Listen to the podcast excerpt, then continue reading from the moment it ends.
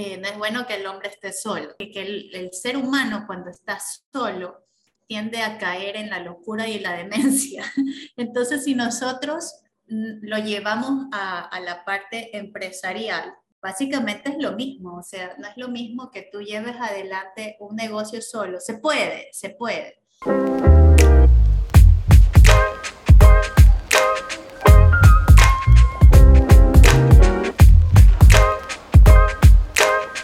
Hola y bienvenidos al Objetivo, su podcast de entrevista, donde tendremos a los invitados de gran impacto. Mi nombre es Guido Espinosa y el día de hoy tenemos como invitada a la ingeniera Cintia Román, quien es especialista en marketing y lidera emprendedores, ya que veremos más de su extensa hoja de vida en la introducción que le he hecho además de ser una muy buena amiga y de conocernos hace muchísimos años cuando ella laboraba en el Instituto Antártico Ecuatoriano nos dará su apreciación en el mercado, cómo los jóvenes pueden empezar a emprender, los retos que se suscitan, por qué debes tener un socio y muchísimas cosas interesantísimas. Sin más preámbulos, te dejo la entrevista con Cintia.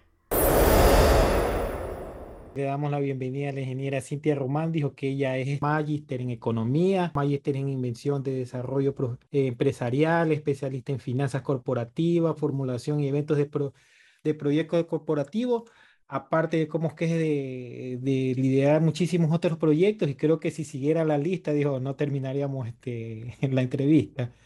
Bueno, este, qué un gusto tenerte contigo, este, Cintia, que ya nos conocemos hace muchísimos años, pues, y, estamos aquí pues, para este, eh, ver cuáles son las perspectivas y qué es lo que depara, cómo que es este, a, a la, a la economía ecuatoriana, dijo, y eh, el, hispana y a nivel mundial, dijo. Ok, muchas gracias por esa introducción larguísima, Guido. sé que te has quedado sin aire de decir todos los títulos, no me imaginé que te ibas a, a mandar toda la lista. Eh, gracias, igual, este, sí, y bueno, nos conocemos desde hace bastantísimo tiempo, más de 15 años atrás, yo creo. Sí, más. Sí, porque creo que fue en 2008, 2007. Claro, cuando recién estaba empezando el, el instituto, 2007 exactamente. Ajá. La verdad que ya ni, lo, ni recuerdo cómo llegué. Ah, sí, bueno, antes de que nada decir que nosotros nos conocemos porque yo empecé a hacer proyectos informáticos este, en, el Instituto Antártico del Ecuador, donde tú laborabas en aquel entonces. Ajá. Eh, creo que fue, mm, como tú decías, 2007, 2008. Fue en el 2007, porque no fue antes, porque a ver, el instituto empezó en el 2005 y yo empiezo a trabajar en el 2006 y nosotros no teníamos nada en ese edificio, nada, nada. Y tú nos fuiste a construir todas nuestras redes desde cero. Sí. Este, ese fue, pues claro, porque o sea, teníamos una pobre conexión de internet, pero de ahí de redes nada. Todo era pasarse los archivitos por, por pendrive. nada más, y el correo. Entonces sí, tenemos bastante tiempo que nos conocemos y gracias a Dios hemos seguido en contacto. Ah, sí, y tengo, te comento que también he seguido con, al menos con los que estaban en aquel entonces, todavía contactos, porque recuerdo que estaba ahí la ingeniera Cecilia Aray, creo que ella tampoco está en el instituto, pero también he estado con contacto hasta la última vez, digo. Mm, con Mónica, sé que ella creo que es la única que sigue en el instituto, porque mm, aunque no la he visto años que no la veo, pero... Bueno, ha habido bastantes cambios, sí, se unificó, se fusionó con el, con el INOCAR, bueno, ha habido bastantes cambios más grandes, sé que hay un montón de gente ahora, de los cinco que tú nos conociste ahí, que éramos una institución chiquititita. Ah, ya, pero de todos creo que tú fuiste la única que no fuiste a la Antártida, creo, o sí te fuiste. Sí, yo fui la única que no fui, ajá, fui la única que no estuve por allá, pero creo que no, igual no, no es algo de lo que me, me, me molesta tampoco porque yo estaba ya dando clases en la Universidad Católica. Entonces, eh, si yo hubiera preferido o de pronto insistido en que me manden a la, a la Antártida, eh, eso significaba para mí sí me golpeaba financieramente en mi bolsillo porque dejaba de, de obtener este segundo ingreso. Entonces, entre eso y, irme a la Antártida solamente para ver hielo y, los animalitos, creo que no, no, estuvo bien así, no, no, no me molesta para nada. No hay ni para tanto, porque yo recuerdo que estaba emocionado porque cuando siempre tuvimos relación así este, laboral con el don Joel, a él cuando lo mandaron a la Antártida, yo fui después que él regresó. Y yo emocionado le pregunté, eh, le digo, don Joel, le digo, usted se fue a la Antártida, y él estaba feliz. Y él me queda mirando y me dice, este, no, me dice ingeniero, yo no la pasé tan bien, me dice.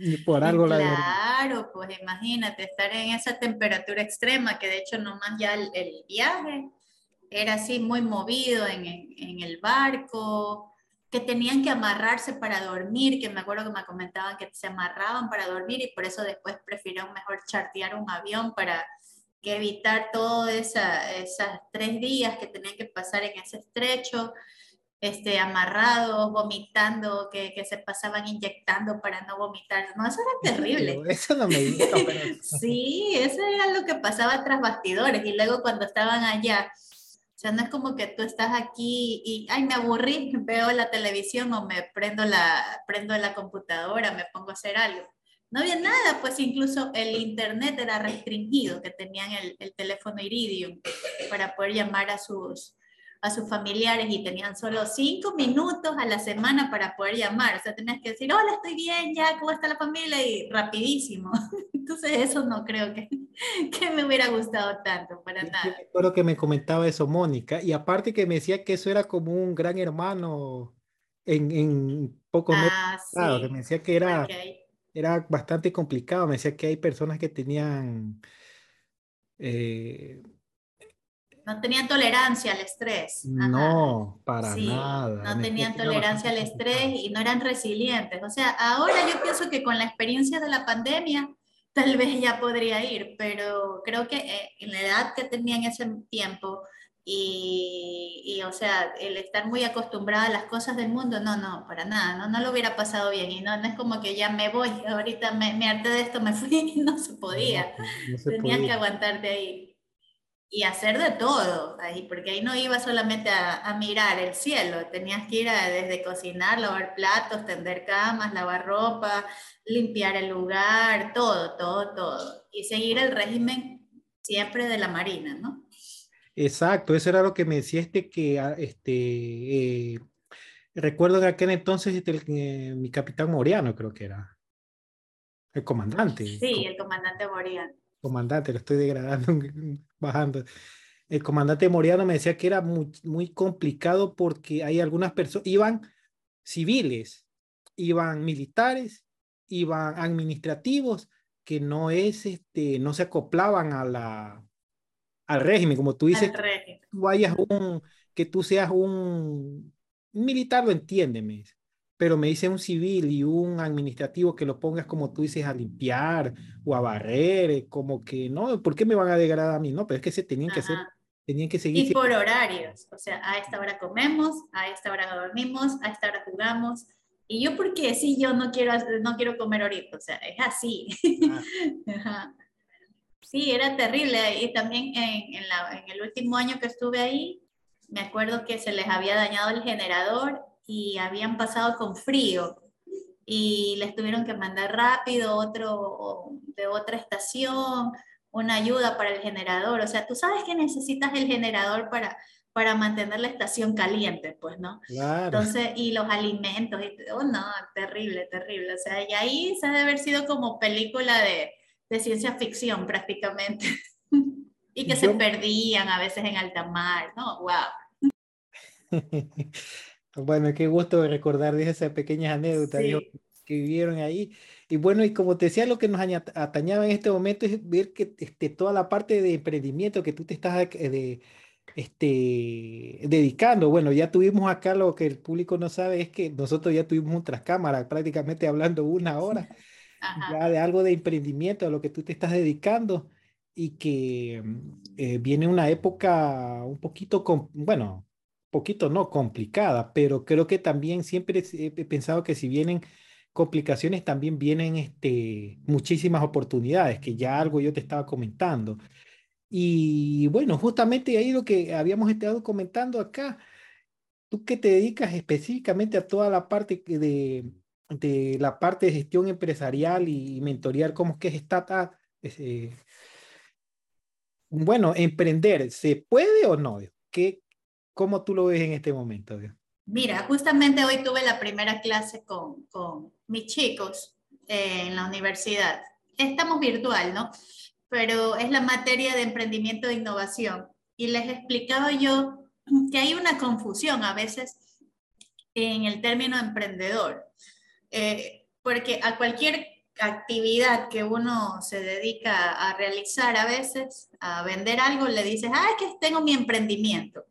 Cuando en realidad eh, ser emprendedor requiere, sí tiene sus habilidades, requiere sus técnicas, pero no a todo, a todo negocio yo le puedo llamar emprendimiento. Yo tengo que, que ser un emprendedor siempre y cuando yo vaya y solucione algo que está pasando en la sociedad y lo soluciones bajo un mecanismo o bajo un producto, un proceso, un servicio que sea totalmente nuevo, no, no una copia de algo, sino nuevo. Se puede ser emprendedor, sí, pero si yo implemento o le aplico esa tónica de innovación, porque si yo voy a simplemente comercializar algo, o sea, compré lo que justamente lo que hablábamos hace un rato, ¿no? Compro algo, lo revendo. Eso no es ser emprendedor, eso es simplemente ser comerciante. Y el, el, el ecuatoriano común tiende a llamar emprendedor al que comercia algo y dice, ay, se puso su emprendimiento, que está comprando en la bahía a un proveedor al por mayor determinada cantidad de productos chinos y yo se los vendo por acá diciéndoles que son americanos, europeos, no sé, me invento algún país de procedencia, les cobro el doble y ya soy emprendedor. ¿Y qué hice? Revendí. Entonces, eso no es ser emprendedor. Realmente que si uno quisiera hablar correctamente acerca del término emprendedor o un emprendimiento, hay que pensar primero en eso. O sea, a pensar en una necesidad del mercado y que la satisfaces con una solución que no había, algo nuevo. Eh, siempre les digo a los chicos, hay que pensar fuera de la caja, ¿no? O sea, pensar en soluciones diferentes, pensar en soluciones que no se han probado anteriormente. Y ahí viene la parte difícil, porque eh, a nosotros nos educan desde que uno va al kindergarten. Bueno, yo nunca fui al kindergarten, a mí me mandaron directamente a, preparatorio. No, es que en aquel entonces no había eso. Bueno, al menos bueno, no. Tal vez, ¿no? Pero, o sea, a mí a propósito no me mandaron al kindergarten porque no les dio la gana. me mandaron al preparatorio. Y la cuestión es que en el sistema educativo a ti te enseñan a pensar como el sistema educativo quiere, o sea, siguiendo las reglas que el sistema educativo o el patrón cultural quiere que tú sigas, ¿no? Pero cuando un niño piensa diferente o quiere desarrollar algo, un proceso de manera diferente, lo ven como el niño problema, el niño malcriado, el niño que tiene síndromes de A, X y Z, que le ponen un montón de nombres y no le dejan pensar diferente. Entonces, ahí hay un potencial de emprendedor, pero el sistema educativo se encarga de aplacarlo. Mira cómo el sistema educativo en, en Suiza es uno de los mejores, justamente por eso, porque le dejan a los niños experimentar y les dejan que ellos expresen y creen como ellos quieran, porque los niños no tienen paradigmas en su cabeza. Eh, su mente es totalmente libre de cualquier cuestionamiento. No sé si... tabla rasa. Ajá. Sí, o sea, están totalmente abiertos a cualquier tipo de experimentación, mientras que ya en nuestro sistema educativo, conforme nosotros pasamos los años, ya tenemos tabúes, esquemas y decimos, no, eso no va a funcionar porque eso ya se ha hecho en generaciones pasadas y no funcionó. Y no lo intentamos diferente. Entonces, sí se puede emprender, pero requiere, requiere un gran esfuerzo primero de, cambio mental. Claro, bastante. Eh, bueno, no sé si tú has escuchado alguna vez este libro, es este, el libro negro del emprendedor, que lo recomiendo. Es, todas las, directrices que, bueno, literalmente el libro te dice qué es lo que vas a pasar, las verdes y las maduras. Y justamente, eh, como te, este, lo hemos hablado, digo, yo creo que ser emprendedor no es ni blanco ni negro, sino una escala de grises, creo, ¿verdad? Es prueba y error, ¿no? Es, es saber que, bueno, eh, habrán ocasiones en que tú tengas una idea y tú quieras solucionarla o buscarle un, un mecanismo para resolverlo de cierta forma, pero de pronto la sociedad todavía no está preparada para ese tipo de soluciones. Acuérdate lo que pasó en su momento con Steve Jobs, ¿no? Cuando aparece con, su, su pantalla plana, su pantalla touch. La sociedad no estaba preparada todavía para ese cambio, o sea, de, de, ver muchísimas teclas en un BlackBerry a pasar a un teléfono sin nada de teclas. Ah, sí. Y, y, era un cambio que a la industria le chocaba, o sea, y no solo que le chocaba a la industria, ¿no? Porque primero que te dañaba toda la logística de componentes, de partes y piezas que ibas a necesitar de proveedores, ¿no? Sino que también a al consumidor le, le, le chocas la, o le, le creas un, una, un cambio mental donde tienes que trabajar de una manera diferente. Esto no sé si a ti te ha pasado, a mí me pasó cuando yo siempre solía comprar teléfonos Samsung, pero eh, bueno, hasta el año que me cambié, que fue en el año como 2014 que me cambié la marca Samsung, siempre estos Samsung como que se quedaban parados y me decían, no, cómprate un iPhone, cómprate un iPhone que es más rápido. Y dije, ya, me cambia el iPhone. Pero me costó la vida. o sea, yo decía, pero ¿cómo va a ser esto que un celular yo no lo pueda manejar? Me costó la vida aprender a usar el iPhone porque era una, una forma diferente de hacerlo, ¿no? Entonces, eh, es, es, un, es un prueba y error, ¿no? Pero es, es un cambio que simplemente está en la mente. O sea, una vez que tú ya dices, no, o sea, tengo más de 30 años, ¿y cómo es eso que no puedo usar un celular? Porque aprendí a hacerlo de esta manera y no puedo romper el molde. Entonces, tengo que poner de mi parte, ¿no? Y ahí viene la parte del emprendedor, o sea, pensar diferente. Uh -huh. Ah, eh, eh, bueno, mmm, bueno, yo nunca he tenido este iPhone, pero sí los he manejado porque los he configurado para clientes míos. Pero sí tiene su, cambio, tiene su desventaja, tiene no desventajas, pues no, este, no que otra manera que es diferente a la de, sí. de Android. Pero te comento que a mí me, lo que me gusta de, estas, uh, de estos teléfonos es que yo al menos en mi, mi, percepción es que es todo lo que le llaman ellos, el, este, el mismo stick yo le llamaba como es que es toda la, todo el ambiente, tiene otra palabra que no recuerdo ahorita en este momento, todo el, eh, en que, en el que se envuelven los equipos están para solucionar y funcionar. Aún recuerdo, no sé si tú recuerdas que se tenía un equipo MAT en el instituto hace años, no sé si Ajá. lo Ah, que nadie lo podía usar hasta que no, no le sí. pusieron el Office. sí, pero yo creo que yo le dejé poner el Office. Sí, tú mismo fuiste. Yo recuerdo que habían ciertos equipos que habían que trabajar y, y recuerdo que en aquel entonces por el, la salió creo la primera MacBook Air en aquel entonces. Ya estoy uh -huh. revelando hasta mi edad, creo, con ese, eh, con ese dato. Eh, yo recuerdo que para mí fue extremadamente sencillo instalar este, el Office y las aplicaciones porque utilicé el otro equipo, el servidor que, te, que tenían allí y lo enlacé y enlaz, enlazarlo fue extremadamente sencillo para mí.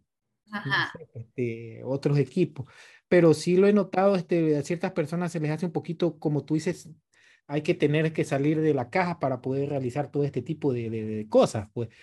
Este, y eh, ahí viene justamente la siguiente pregunta que te quería realizar, que, que en base ya que lo tú que dices, ya salir de, de ese, de, de, de la caja, cambiar de -huh. pensamiento, la experiencia es fundamental en este factor para emprender, dijo. O no necesito tener experiencia, porque hay muchísimos jóvenes que se están lanzando a la, a la, la ¿cómo que al, el emprendimiento?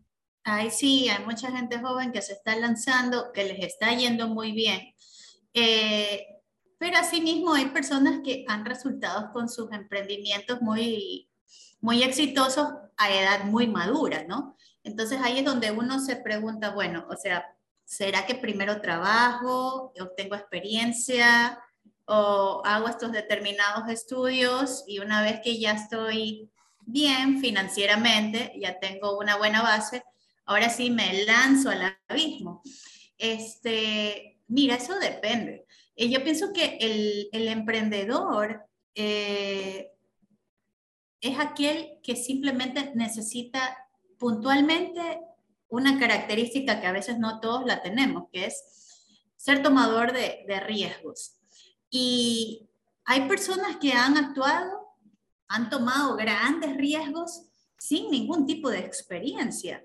Este, no sé si tú has escuchado de Richard Branson. eh, Richard Branson de, de la corporación Virgin. Sí, sí, sí. Ajá, que, él dice que ajá, es, de Estados Unidos, que ahora justamente en pandemia él lanzó con, con Elon Musk, sacaron estos dos, este, los dos este, aparatos para poder llegar al espacio, que, que son las únicas dos empresas privadas que han desarrollado estos ah, cohetes para, para los viajeros comunes, así tú y yo, así ordinarios nomás, que no sean astronautas.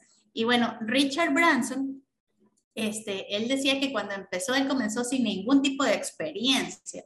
Este, de hecho, este, el nombre mismo que le pone a la empresa, que es Corporación Virgen, ¿no? Virgin Corporation, dijo que la había puesto porque todos en ese rato eran vírgenes y no se les ocurrió otra cosa que ponerle Virgin. Comercialmente hablando, me imagino. Comercialmente hablando y que atraía, o sea, por, por la, la alusión del tiempo. Eh, y no se imaginó que luego esto sería una gran corporación, dueño de muchas industrias, entre eso es lo que te digo ahora que están en esta carrera contra el tiempo, muchas empresas privadas tratando de conquistar la industria de los viajes espaciales, ¿no? Porque, bueno, ya que los viajes espaciales se vuelven imposibles para los seres humanos comunes como nosotros, si es que no somos astronautas, bueno, por lo menos si me sobra la plata, poder hacer uno de estos viajes. Entonces, mira que eh, empiezan sin experiencia, ¿no? Y, y, Richard Branson empieza primero en la industria de la música. Ah, o sea, él, mira tú. Directo de... Nada que ver, o sea, él es de la industria de la música porque creo que algo por ahí tocaba o algo así. Y, y tiene ahora empresas en el sector financiero, en el sector del turismo, en esto de, de, esta nueva industria que están queriendo abrir rápidamente de los viajes espaciales, turismo espacial. Eh, tienen también de entretenimiento, wow, tienen un montón. Entonces, la experiencia creo que no es necesaria porque el, el, el emprendedor tiene su punto que juega muy a favor, es un punto muy positivo, o sea, toman riesgos de una manera más exagerada que la que de pronto podríamos hacer tú y yo o cualquiera de los que nos están escuchando. Y además, o sea, ellos toman el riesgo, pero ellos van adelante con esa idea, o sea, no importa si voy a perder la casa, el carro, aposté todos mis ahorros de, de toda la vida, pero yo sé que esta idea va a pegar y yo continúo. Eh, y ahí no importa si no tengo experiencia, o sea, si tengo convicción, soy tomador de riesgos y yo soy muy persistente respecto a lo que quiero lograr, la experiencia no, no juega ningún rol ahí, ¿eh? déjame decirte. Mm, como lo que acabas de mencionar, que como dices, la perseverancia, dijo que deben de tener. Pero y ahí viene otro punto que, que me surge ahorita de pregunta, muy aparte de las otras que habíamos formulado. Esa perseverancia, ¿cómo definirla en terquedades? Que no sea terquedades. Ah, también también es verdad, porque también puede ser que yo entre en un punto de obsesión y quiera seguir adelante con ese proyecto pese a que ya he tenido 100 fallas anteriores y ya todo el mundo me ha dicho que eso no funciona y yo quiero seguir. Eh, por eso es importante que también el, el emprendedor cuente con un grupo de asistencia profesional, ¿no? Eh, nosotros le decimos esto en la clase, el professional support, un, soporte de profesionales que pueden ser también amigos tuyos o personas en quienes tú confíes por sus conocimientos en determinadas áreas, para que tú, tú puedas ver que, bueno, en determinadas ocasiones tal vez tú tengas la razón, pero en otras ocasiones estos profesionales te harán caer en cuenta que tal vez esa idea ahora no es la que, la que deba realizarse, o tal vez ya pasó su tiempo, porque también es importante que entender que las industrias tienen su ciclo.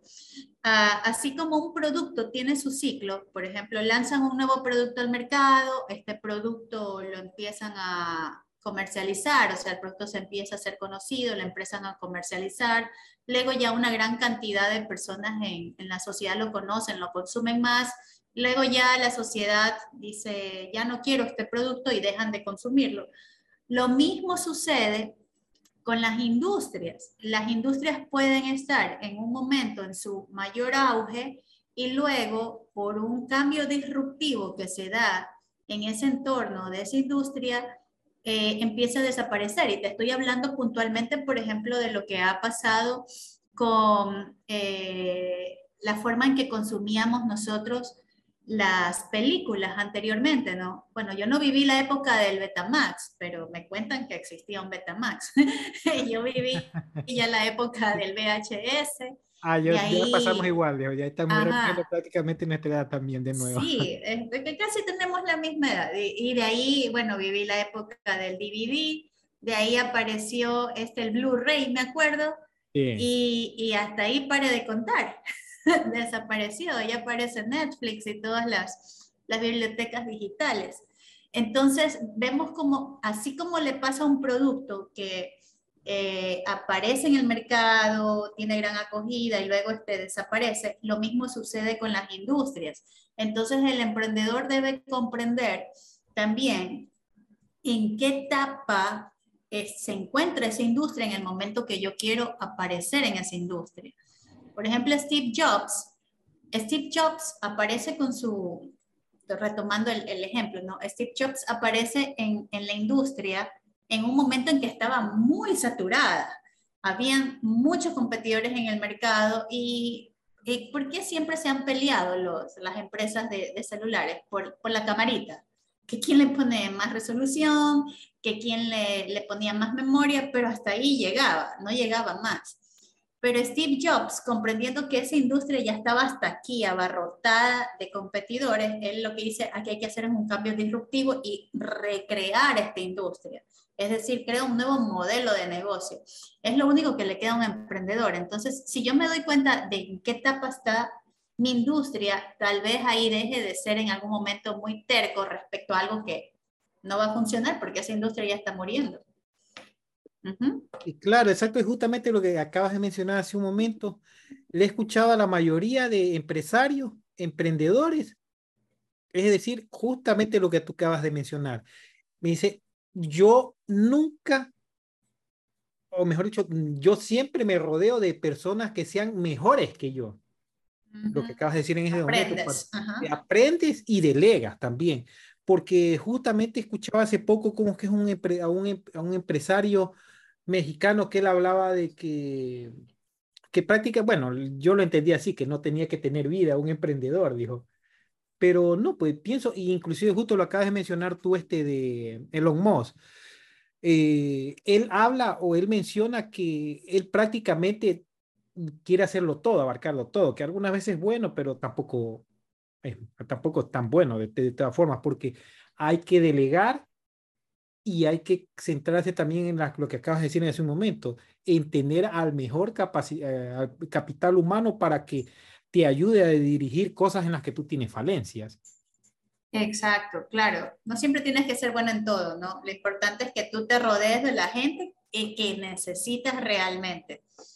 Y para eso también necesitas entonces construir este grupo de soporte profesional que te mencionaba.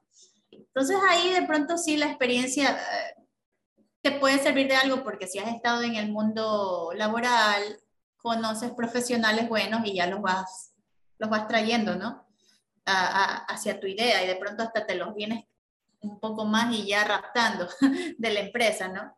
Eh, y ahí justo enlaza con la siguiente pregunta que tenía para ti, este, que, le acabas de dar, pero es en el clavo ahí. Em, bueno, pues ya como tú dices, si yo puedo jalar a la gente, ¿verdad? Es que estoy trabajando pero y entonces este, viene a mí esta pregunta, dijo, si yo estoy trabajando en este momento, tú estás trabajando, un emprendedor, o mejor dicho, un empleado está trabajando en su negocio, en su trabajo, valga la redundancia, ¿puede emprender o le recomiendas emprender? Y luego, qué sé yo, ya jalar a esa persona que conoce que es excelente. Ajá.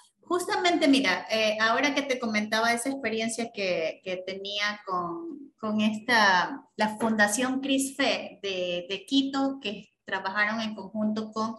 CRISFE, eh, perdón. CRISFE, ajá.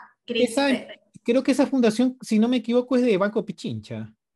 ¿o no? Sí, ah, trabajan mucho con el Banco Pichincha, CRISFE. Esta estaba Fundación de Gestión de Proyectos Integrales en Ecuador, CRISFE, así se llama. Esta fundación estaba trabajando con la Fundación 2811, que yo te digo que fue con la que me inscribí para ser mentora ad honorem para unos cuantos proyectos de mentoría acá en Ecuador, que estaban canalizándose a través de CRISFE. Y, casualmente, bueno, ahí me asignaron tres proyectos. Eh, los tres eran de Quito, porque la Fundación CRISFE es de Quito pero eran o están a cargo de, extranjeros porque eh, estaban promoviendo mucho la movilidad ¿no? Eh, y el, el, desarrollo humano de la movilidad. Entonces, ellos me decían, ellos estaban más o menos teniendo un éxito mediano, los tres proyectos, un éxito mediano con sus emprendimientos, pero me decían que todavía seguían trabajando. Entonces yo les preguntaba justamente eso, ¿no? Yo les decía, pero ¿por qué no se dedica al 100% a su emprendimiento? Si usted sabe que necesita es, eh, trabajar estas áreas puntualmente donde usted es el capitán de este barco. Y siempre me decían, es que hay deudas que pagar. Entonces, ¿qué es lo que pasa? El emprendimiento en Ecuador lamentablemente nosotros somos una cultura donde no creemos tanto en los emprendimientos. Mira cuántas ferias de emprendedores se hacen y uno va y, tal vez si tú le compras a uno o dos es mucho y, y le compras al que te vende más barato, pero no somos una cultura de apoyar al emprendedor. Miren Estados Unidos cómo es de diferente. Eh, se pone un niño una, siempre mi hijo me dice, quiero que me pongas una, un, un, un, localcito, o sea, no como un localcito, sino que un espacio donde vender limonada fuera aquí de la urbanización. Le digo, nadie te va a comprar. y dice, no, pero si en las películas se ve que ellos venden limonada y todo el mundo le compra. Le digo, sí, es que la cultura es diferente. En Estados Unidos los vecinos, por apoyar al niño simplemente y para darle esa voz de aliento y que siga siendo persistente, le compran, aunque no te tomes la limonada, pero te la compran.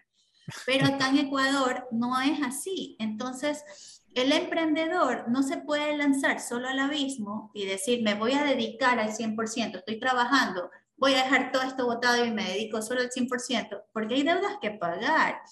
Y como al inicio tu emprendimiento es muy fluctuante en ingresos, por lo menos yo diría que te toma entre uno a tres años, dependiendo qué tan persistente seas, el estabilizar esos ingresos. Y eso significa que tú tienes que hacer una fuerte inversión también en marketing, en publicidad, y eso es gasto, gasto, gasto, gasto, gasto, ¿no? Aunque, claro, financieramente se le conoce como inversión, pero es dinero que sale. Entonces, si yo dejo mi trabajo del todo, tal vez estoy arriesgando la comida de la familia. Entonces, muchos se arriesgan a hacer las dos cosas simultáneamente hasta que ya ven que el emprendimiento está un poquito más estable y, ya ahora sí arranco, eh, pongo mi renuncia y arranco. O tal vez, lo que tú mencionabas hace un momento, encuentro el personal idóneo y delego, ¿no? Si es que me interesa seguir trabajando, aunque no le veo propósito, si, si yo sé que mi emprendimiento puede generar flujos mayores que lo que yo estoy recibiendo como sueldo, no le veo mucho sentido que yo delegue a alguien a, que se haga cargo de mi emprendimiento cuando yo sé que de pronto esa persona no va a poner toda su pasión por hacer crecer el negocio. Entonces, ¿hasta qué punto tú seguir trabajando? Es la gran pregunta, ¿no? Eh, pienso yo que para que tú puedas tomar una decisión así a ojos cerrados y decir, me lanzo al abismo, sí es bueno empezar con un poco de capital. Eh, un capital semilla, de pronto de algún inversionista o de la familia o de algún a fondo personal de, ahorro que, que hayas tenido previamente para que al estar en, estas, en, estas, en estos ciclos de sub y baja de tu emprendimiento, ¿no? que no tienes suficiente flujo de efectivo, te puedas acomodar de alguna manera con este fondo previo que ya tenías. Pero así te dedicas tú al 100% a tu idea, ¿no? O sea, yo lo, lo veo que debería ser así, dedicarse al 100% a la idea, porque si no, o sea, el negocio no va a crecer, el negocio siempre va a quedarse en lo mismo. Y, y, finalmente no crecerá y tú dirás, bueno, me quedo entonces trabajando nomás. Sí, sí, sí, estoy de acuerdo contigo, pero contratar a personal idóneo y es de estando ya dentro de la empresa, ya estando ya establecido, porque yo también comparto con, con tuyo que si yo no estoy dentro de la empresa y contrato a alguien para que se dedique a ello, no estoy de acuerdo a eso, porque tú sabes, hay una frase que también dice que el ojo del amo engorda el caballo. Engorda el caballo, exacto. Bueno, como podrán notar, hubo un pequeño corte en la, en la entrevista, pero ya le retomamos. Y la siguiente pregunta que le, que le hicimos a la ingeniera es si se puede continuar o realizar un emprendimiento solo o con un socio? Y aquí ella ya nos da la respuesta. Solo o acompañado. ¿Te acuerdas lo que dice la Biblia? Eh, no es bueno que el hombre esté solo. O sea, el hombre hablando como ser humano, no, no hombre solamente masculino, sino hombre como, como el ser humano. Y, o sea, aquí voy a hablar un poquito de la parte teologal, porque dice, dicen algunos, algunos sacerdotes que, el, ser humano cuando está solo tiende a caer en la locura y la demencia. Entonces, si nosotros mm, lo llevamos a, la parte empresarial, básicamente es lo mismo, o sea, no es lo mismo que tú lleves adelante un negocio solo. Se puede, se puede, pero al igual que, que una, que de pronto una pareja se separa y luego uno se hace cargo de los hijos y le resulta mucho más duro a esa madre o a ese padre hacerse él solo cargo de los hijos, al igual en la empresa, no es lo mismo que tú tengas una mano derecha que te ayude en aquellas áreas en las que tú no eres bueno. O sea, siempre va a ser necesaria la ayuda. Un contrapeso que se le llama. Un contrapeso, claro. O sea, a lo mejor, yo recuerdo que en la universidad, cuando eh, ya me gradué, tenía dos compañeros que ellos siempre hacían toda la vida, hicieron juntos, juntos sus, sus trabajos, hasta se copiaban en los exámenes, o sea, todo era juntos. Y cuando ya culminamos, ellos abrieron los dos, evidentemente, su emprendimiento. Y el uno aportaba, yo veía que, o sea, uno siempre, ya casa adentro, decíamos entre los compañeros, uy, pero se van a matar. Pero luego y con el tiempo yo comprendí que el uno aportaba como que la parte formal al negocio y el otro aportaba esa, esa parte de esa chispa, esa parte comercial que necesitas para vender. E hicieron un excelente dúo por mucho tiempo, hasta que, bueno, ya uno de ellos decidió formar su familia y parece que ahí ya se, se resquebrajó la relación. Pero en un inicio les fue muy bien llevar solo un emprendimiento, yo te comento de mi, de mi parte personal, en el año 2012, luego que yo salgo, un poco antes de salir del INAE, del Instituto Antártico Ecuatoriano, yo empiezo mi propio emprendimiento, o sea, estaba a la par en el INAE y estaba también desarrollando mi propio emprendimiento, porque por un tiempo yo no estuve en la universidad. Entonces, eh, yo estaba sola y me costaba la vida porque comenzando no tenía la disponibilidad del horario de la mañana para poder dedicarme a mi trabajo, que, que lo desarrollaba por la tarde. Y eh, también yo veía la necesidad de contar con personal, ¿no? Para poder delegar, pero a veces yo no tenía el acceso fácil a este personal. Y se, y se me hizo más fácil, más llevadero, cuando yo me consigo un socio. Claro que me fue súper difícil conseguir un socio, primero que sea alguien que tenga la misma pasión por el trabajo, segundo, que tenga la misma conexión de la idea que yo quería lograr, ¿no? el servicio que quería lograr, y, tercero, que, que, sea finalmente un socio leal, ¿no? porque hay muchos socios que se te van llevando el negocio en, a cuestas. Bueno, finalmente este socio se convirtió en mi esposo luego. Y el, el emprendimiento terminó porque ya, ya aparecieron cuestiones personales que, que ya me acaparaban el tiempo.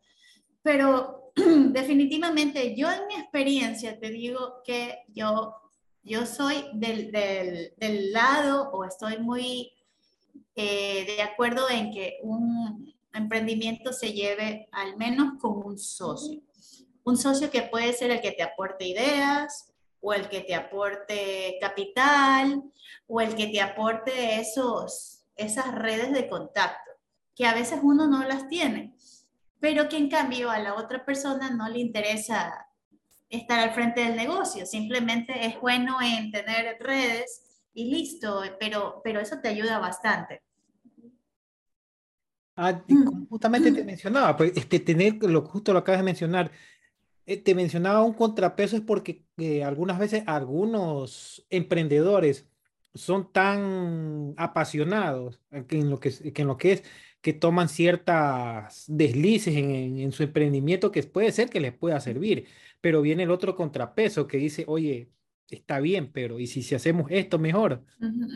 O lo que tú me acabas de mencionar, eh, poder este, tener que utilizar a alguien que te aporte dinero, porque tú puedes tener la capacidad y la, la parte intelectual, o generalmente la mayor, le he escuchado a la mayoría de emprendedores que, que, que necesitan o que aprenden, o que, que es mucho más apremiante para ellos tener a alguien que sea de la parte técnica o tecnológica, y lo otro la parte, este, ¿cómo le llaman? De finanzas o de administración. Ajá. Me dice a mí, este emprendedor que es un mexicano, me dice, a mí se me ha hecho muy complicado, me dice, este, eh, conseguir a, personal administrativo de la parte informática o de la parte tecnológica, pero veo que a otros con los que él tiene, él ha tenido este, relación, me dice que los socios de ellos siempre se han complementado entre alguien y siempre es muchísimo mejor que alguien sea de técnico y la parte administrativo o financiero o, viceversa, dijo. exacto, exacto. Justamente. Completan. Ajá, justamente cuando yo tenía este emprendimiento que lo tuve año y medio y lo tuve que dejar con el dolor de mi alma porque ya no era compatible con otras actividades que tenía que hacer, pero nos iba muy bien. Eh, fue que eh, yo ponía la parte administrativa y comercial, ¿no? Yo era la que salía a buscar los clientes y que y quedaba al frente al, al, cliente y tú sabes que el cliente es, muy quisquilloso.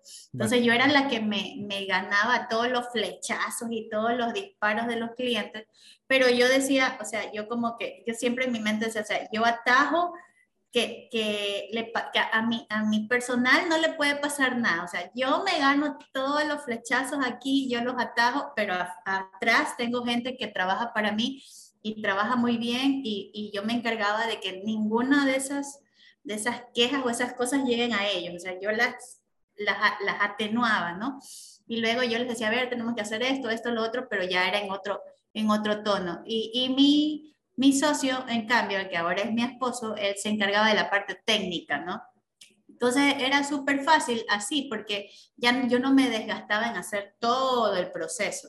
O sea, yo pienso que sí es necesario contar al menos con un socio, eh, pero es súper complicado porque o se te llevan la idea, o se te llevan los clientes, o te quiebran el negocio. Entonces hay que tener mucho cuidado. Mira que en este punto me acuerdo que yo le había primero ofrecido a una compañera del colegio que seamos socias y me dijo, de entrada me dice así, ya, pero la división de las acciones, que todavía no había acciones, me dice, tiene que ser 49-51, eh, o sea, ella 49 y yo 51. Yo decía, pero qué cosa, o sea, todavía no hay ni acciones ni nada y ya se me quiere llevar la mitad de lo que puede hacer este negocio en un futuro sin hacer nada, o sea, mientras yo la veía con ojos de bueno, este, tenía una necesidad económica y entonces, bueno, te voy a ayudar. Y no, y de entrar así, yo dije, no, no, o sea, prefiero trabajar sola y trabajé un tiempo sola, pero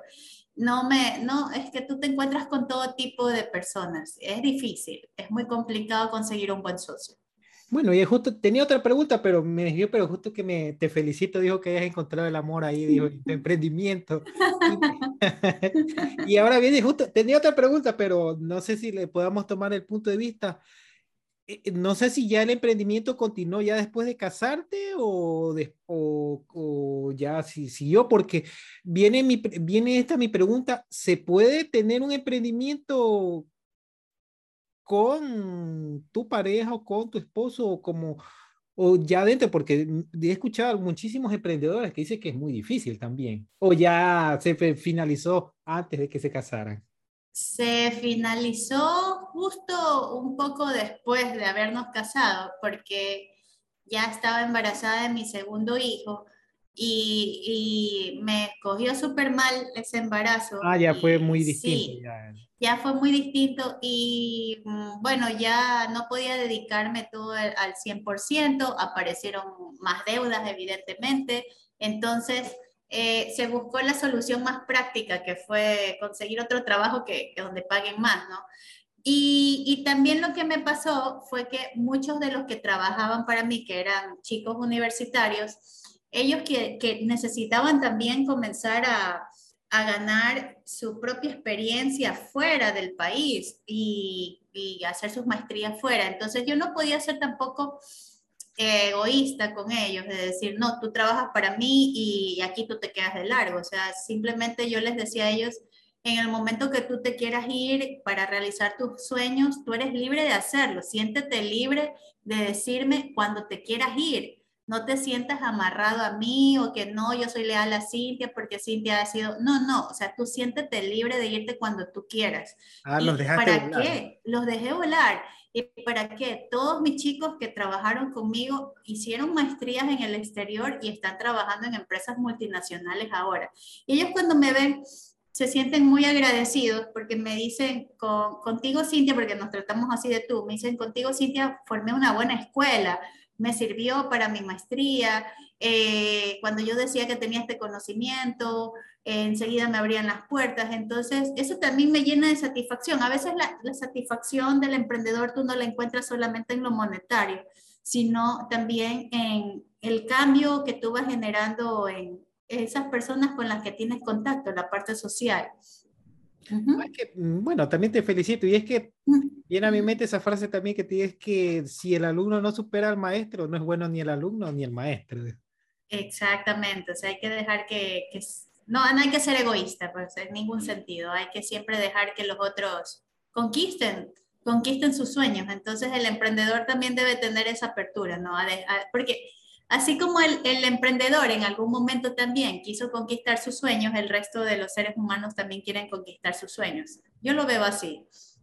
Oh, me parece muy bien, me parece muy bien. Y justo ya como ahí viene también ahora la otra pregunta que viene a mi mente. Bueno, ya hablamos de socio, no, si el socio no, pero viene también otro punto fundamental que tú lo acabas de mencionar hace un poco, hace poco.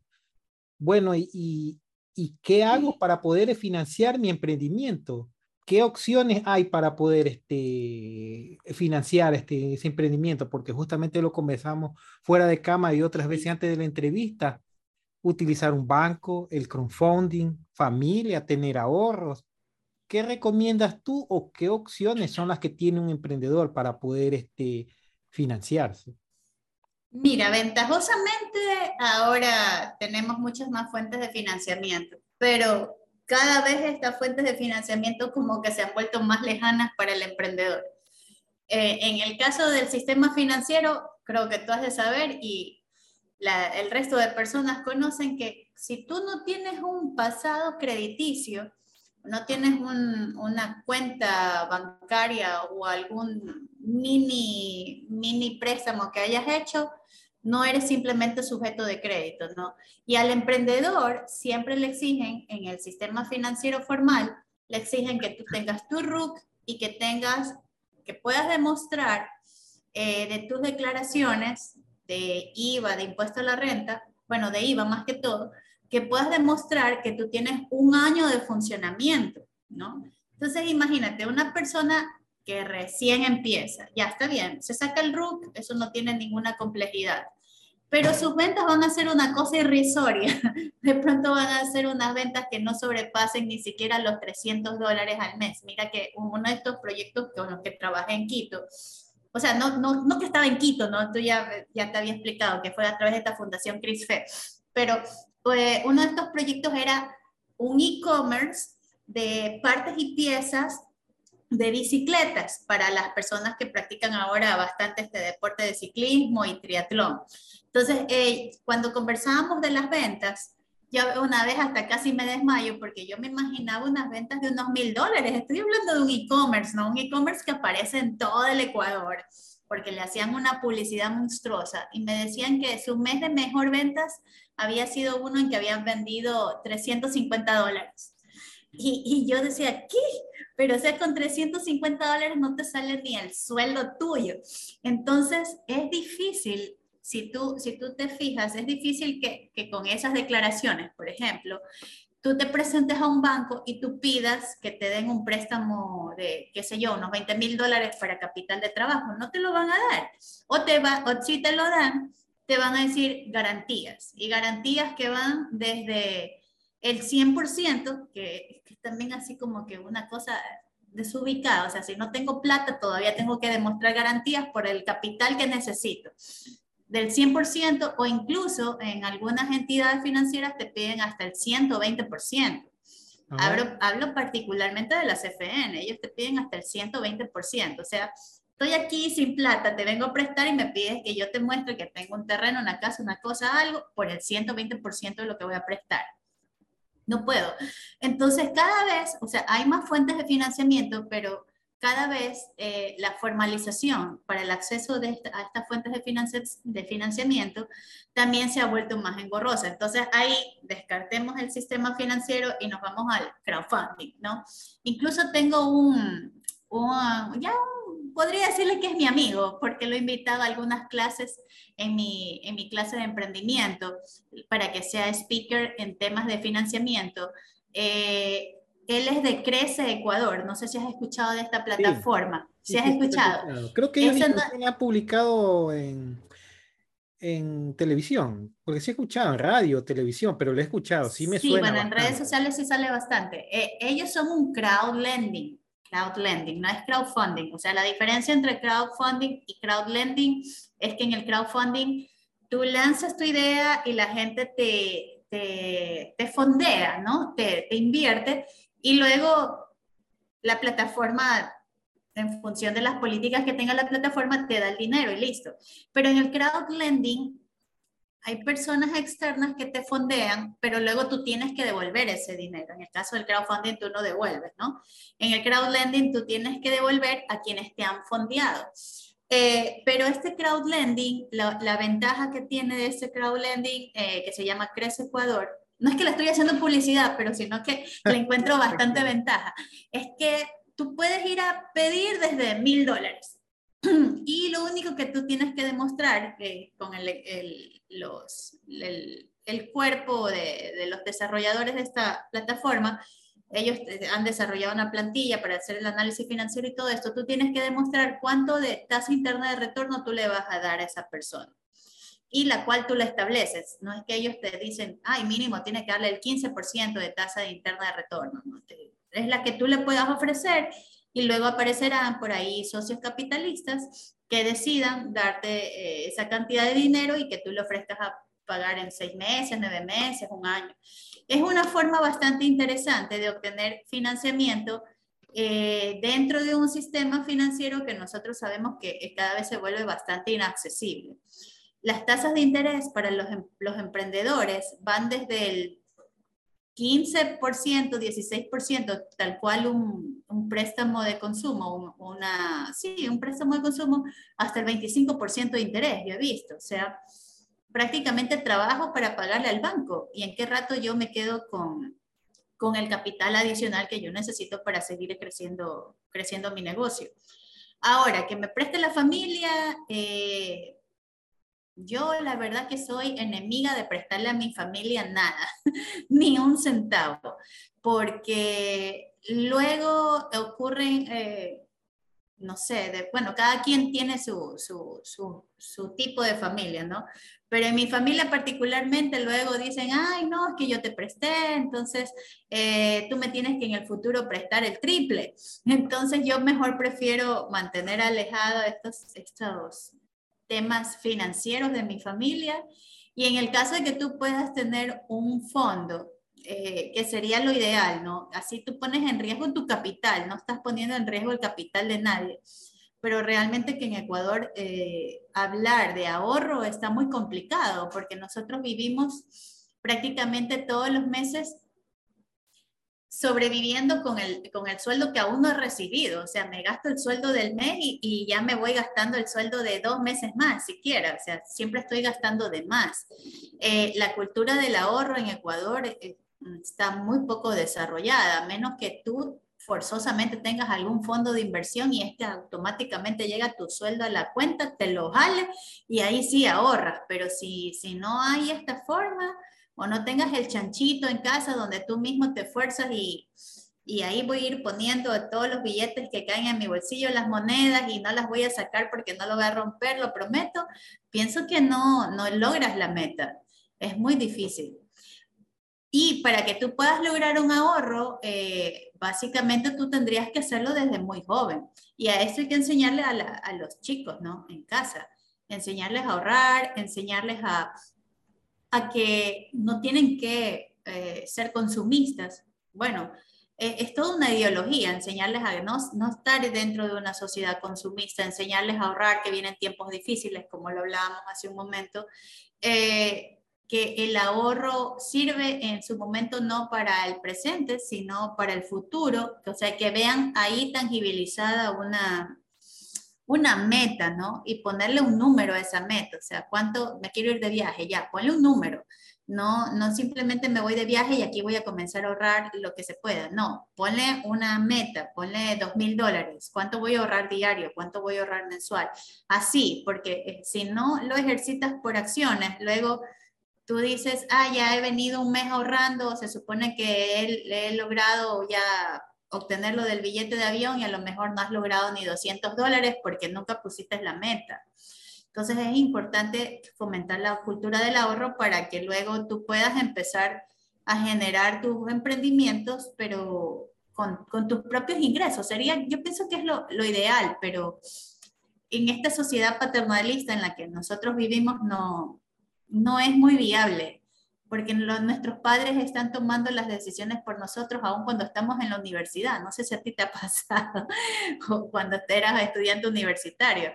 Bueno, pero ahora... por una parte sí. hay un tema bastante complicado. Recuerdo que eh, yo iba a estudiar en la noche, por, bueno, inclusive me, me, matriculé y me cambié a la noche. Yo inclusive estudié, ¿cuánto? No, estudié todo el pre en la noche y, esto, y estudié unas semanas en la noche pero por temas de seguridad, porque tú sabes que, bueno, un poquito complicado la situación de seguridad en aquel entonces y ahora también. Mi papá me dijo que, que me tenía que cambiar a la mañana porque él no quería que estudie en la noche por la seguridad, pues. Ajá. Sí. O sea, mira, o sea, mientras que en Europa nosotros vemos que, ¿por qué son más emprendedores en Europa? Porque ellos justamente eh, tienen tienen eh, la apertura de tomar decisiones desde que son muy jóvenes, pero las familias les dan, los fomentan en estas herramientas para que ellos sepan que va a llegar un momento que vas a dejar la casa y vas a necesitar dinero para sobrevivir bajo tus propios medios, que todo en esta vida cuesta y que si tú quieres lograr tus, tus, tus propósitos, bueno, tienes que ir a luchar por ellos. Entonces, eh, eh, las familias allá de alguna manera eh, fomentan que, estos chicos sean abiertos, ¿no? Y por eso hay, hay mayor, mayores niveles de emprendimiento exitosos en Europa. Porque si nosotros los comparamos con América Latina, nosotros podríamos decir que en América Latina hay mucha mayor cantidad de emprendimientos. Sí, pero en cambio no llegan a finalizar a veces ni un año. Entonces, esa es la diferencia. ¿Por qué los otros sí y por qué nosotros no? Porque nosotros hacemos todo al apuro, ¿no? Queremos hacer todo ya, ya, ya. Y, y no seguimos un proceso, no seguimos un, los pasos que se necesitan. De hecho, ni siquiera tenemos ahorrado a veces el dinero. Entonces queremos hacerlo todo rápido, ¿no? no, ahorita es la idea, porque siempre escucho yo que dicen, no, es que las cosas se hacen en caliente y si no se hacen en ese rato, mejor no las hagas. La verdad que yo no soy de ese pensamiento, yo soy más bien de, hay que, hay que pensarlo bien, porque también puedo cometer el, error de mi vida y hay que pensarlo, ¿no? Mm, habría que dejarlo, dejarlo reposar. Mira, eh, quería regresar un poquito hacia atrás porque no me quedó algo claro con lo que tú me decías que esta empresa de tu amigo no era un, un crowdfunding, sino un Lo que no me quedó claro allí es este, que tienen que devolver el dinero. Es decir, en este caso, si yo presto los mil dólares, ¿tengo que devolver los mil dólares o tengo que devolverlos con un porcentaje? ¿O cómo es? Porque eso no, no, la verdad que no me quedó muy claro. Ah, ya, ok. Bueno, crowd lending, eh, crowd significa masa en inglés y lending viene del verbo to lend, que significa prestar. Entonces, en, en, este mecanismo de crowd lending, hay un grupo de inversionistas, por ejemplo, yo, Cintia Román, tengo 5 mil dólares en el banco. Y la verdad que frente a lo que me paga la tasa de interés del banco, prefiero ganar una mayor tasa de interés fuera, claro, a mayor riesgo. Entonces, yo me afilio en la página esta de Crece Ecuador, por ejemplo, y eh, yo digo, quiero invertir estos 5 mil dólares en un proyecto. Entonces ahí yo veo el catálogo de proyectos que hay. Yo digo, a ver, este, este proyecto requiere 10 mil dólares. Ok, yo le pongo 10 mil dólares, otra eh, perdón, yo le pongo 5 mil dólares. Otra persona le pondrá mil, otro 500 y así. El proyecto, a cambio, luego de su análisis financiero, y antes de que lo publiquen en la plataforma ya habrá hecho todos sus flujos de efectivos proyectados y ellos, prometen pagar una tasa de interés. Esa tasa de interés evidentemente tiene que ser mucho más atractiva que la que paga el banco ahora y me lo va pagando en función de, las, de la forma que ellos propongan. Ellos pueden decir, pagaderos mensualmente, pagaderos trimestralmente a una tasa de interés del 12% o 14%. Por lo general, no son tasas tampoco muy altas, ¿no? Pero sí mayor. Uy, no te escucho. Se... Ay, perdón. Ajá. Eh, eh, digo, no es una tasa tan alta como la del 25% que del banco, creo. Eh, la 25% es la que te cobra el banco, es la tasa de interés activa. Cuando tú eres un emprendedor y no tienes un, tienes un pequeño pasado crediticio y tú quieres canalizar el, el préstamo por el banco. Tú sabes que la tasa de interés pasiva que está pagando los bancos actualmente por el dinero que tú dejas no va más allá del, del 6%. Eso es lo que te paga el banco. Entonces, pero eso es anual, pues, no es mensual. En cambio, en, el, en las plataformas crowdlending, eh, ellos te ofrecen pagarte un poquito más. Ya te digo, tasas del 10, del 12, tampoco nada ambicioso que me voy a volver multimillonario, pero sí un poquito más que lo que me pagaría el banco. Bajo la seguridad de que en esta plataforma crowdlending han hecho un análisis de la empresa, o sea, han visto que la empresa existe, que no es una empresa fantasma, qué tienen sus clientes, qué tienen sus, sus declaraciones, o sea, de cierta manera te dan esa seguridad de que no van a desaparecer con tu dinero y luego te quedaste sin pan ni pedazo, ¿no? Entonces, el, el, emprendimiento en este caso te paga, o puede ser una empresa ya formalizada, te paga una tasa de interés que es un poco más atractiva que la del banco. En eso consiste. Mm.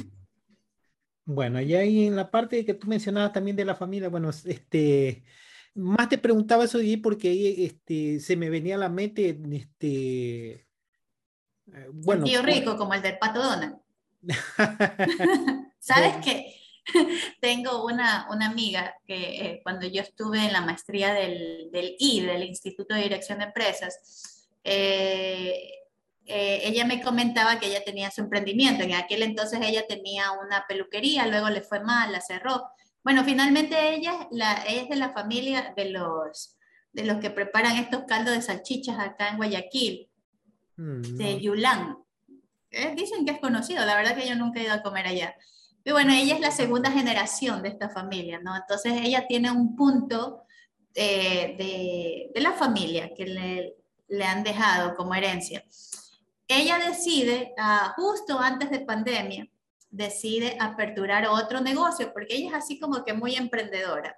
Entonces, este negocio que ella quería aperturar era un servicio como de, de, de, cuidado de niños en centros comerciales mientras los padres están haciendo sus compras.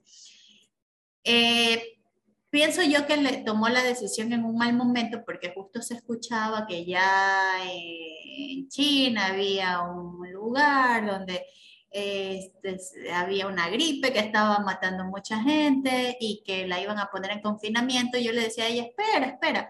Y ella me decía, no, ahorita, ahorita, ahorita. Bueno, la cuestión fue que no me escuchó y decida abrir el negocio. ¿Y, ¿Y por qué te comento esto? Porque ella había hablado con un miembro de la familia y que, que, tiene mucho dinero, evidentemente, y le había dicho que le preste dinero para financiar, o sea, simplemente para financiar, ni siquiera como socios, y que ella le pagaba en el flujo de efectivo del primer año y un poco del segundo año. Y a pesar de ser familia y que tienen dinero de lo que ella me ha comentado, no le prestó, no le prestó. Entonces, a veces en la familia tú no recibes el apoyo. Eh, hay un dicho, ¿no? Que dice, eh, nadie es profeta en su tierra. Ah, y eso es tal cual. Y entonces, uh, sí, o sea, a veces tú puedes intentar pedir a tu familia con la esperanza de que tú dices, bueno, eh, han de confiar en mí, pero no es así, no es así. O sea, yo por eso te digo, yo soy de, de la de la tendencia opuesta, o sea, yo le presto a mi familia ya cuando yo agoté todas las otras instancias y trato de que eso sea nunca, o sea, si le he prestado a mi familia ha sido dos veces y no ha sido más. Trato de que eso sea nunca porque luego mm, es que se rompen las relaciones y es mejor mantener el negocio y la familia. Justamente este es uno de los puntos que luego para las empresas familiares, ya cuando el emprendimiento sí es exitoso y se convierte en empresa familiar y pasan los años, esto se convierte en un problema al separar la vida familiar de la vida del negocio, porque todo se entremezcla ahí, ¿no? Y entonces eh, cuando estoy en la empresa, soy tu jefe, pero cuando regreso a la casa soy tu padre. Entonces en la empresa te grito y en la casa te trato con amor o cómo te trato. Entonces viene el problema, ¿no? O cómo separamos estos roles porque en la empresa te grité, pero en la casa ya te quiero mucho. Entonces esos roles mejores separarlos, separarlos y que quede bien claro en todo momento. Entonces por eso yo digo, financiar con la familia, mmm, a menos que sea muy, muy, muy allegado con algún miembro que realmente te, confíe en ti y que en lo posterior no tengan problemas, adelante. Si no, yo lo descarto realmente. Ay, bueno, Cintia, te comento que ya ahorita se nos va a acabar el tiempo. Yo he estado, creo, tan estado muy, este, todo, todo muy interesante. Dijo que ya nos queda mucho tiempo, dijo, y bueno, nos queda todavía muchísimo por conversar, pero también, como te decía, quería ser respetuosa de tu tiempo. Y bueno, que en base a todo lo que hemos conversado en este momento, ¿qué, qué sería para ti ser este, un emprendedor de, de, éxito, dijo? Para un emprendedor de éxito. Bueno, primeramente hay que, hay que saber qué es el éxito, ¿no? Eh, ¿Qué es para ti el éxito? Sí, o sea, definir qué es para ti el éxito. El éxito es lo económico, el éxito es tu círculo de amistades, el éxito es esa, de pronto esa solución que traes a la sociedad, porque yo puedo ser eh, un emprendedor en, en, un entorno, en un barrio pobre, sabiendo que estoy ayudando a gente que jamás van a tener acceso a ese producto o servicio y yo puedo ser exitoso. Eh, ¿qué, ¿qué, es lo que queremos lograr finalmente para ser un emprendedor? ¿no? Eh, ¿A quién quieres ayudar? Es la gran pregunta. Mm, yo, yo diría, en pocas palabras, que ser un emprendedor exitoso es lograr ese cambio que tú quieres y dejar un, dejar un legado dejar un legado de reconocimiento no del típico empresario que explotaba a la gente, sino de alguien que se preocupaba por todos, que no importaba si le podías pagar el producto, te lo daba gratis. A mí me ha pasado algunas veces eso, este, y es bastante emocionante, sí, porque eh, casualmente eh, yo fui a un, a un negocio de shawarma y solamente me alcanzaba para comprar dos shawarmas. Entonces yo andaba con mis dos niños, o sea, debía haber comprado tres shawarmas.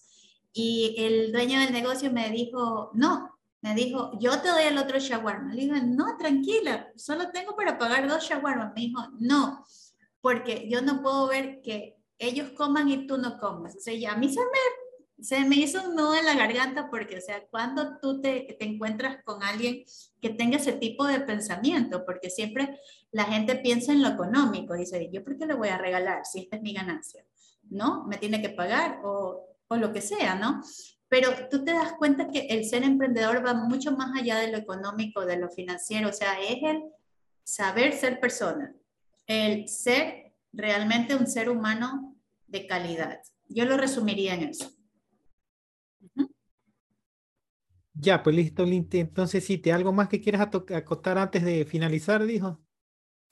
Antes de finalizar, no, gracias a ti, gracias a ti por esta invitación eh, y bueno, por, también por esta conversación después de tantos años que no hemos, no hemos tenido contacto de alguna manera. Eh, te deseo muchos éxitos también con, esta, con este emprendimiento, eh, que te vaya súper bien, que consigas también muchas, muchas entrevistas que capten mucho, mucha audiencia. Te deseo lo mejor, Guido. Eres una excelente persona.